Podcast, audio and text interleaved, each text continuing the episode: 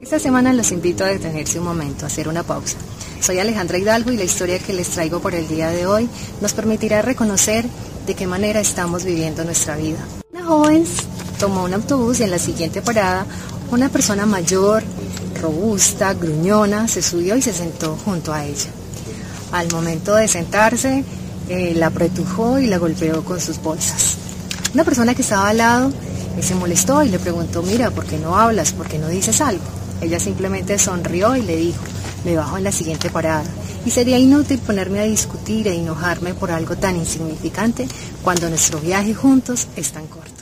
Si cada uno de nosotros comprendiera que nuestro viaje juntos puede ser tan corto, entendería que es una bobada entorpecer o oscurecer nuestro paso con envidias, celos, eh, pasar sin pedir disculpas, ofrecer un perdón, realmente todo ese tipo de cosas lo único que hacen es gastar nuestras energías y realmente es una pérdida de tiempo.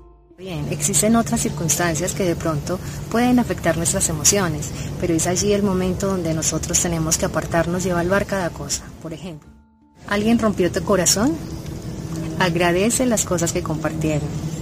Suelta, libera, perdona. ¿Alguien te traicionó, engañó, humilló? No te preocupes por nada. Simplemente ofrece tu perdón. ¿Alguien te insultó sin razón? Ignóralo. La mayoría de las veces el enojo de esas personas no es contigo, es con ellos mismos. ¿Alguien hizo un comentario que te ofendió? No te tomes las cosas personal, ni juzgues apresuradamente. Tranquilízate. A ciencia cierta nadie sabe cuánto va a durar este viaje, ni cuándo llegará nuestra partida final.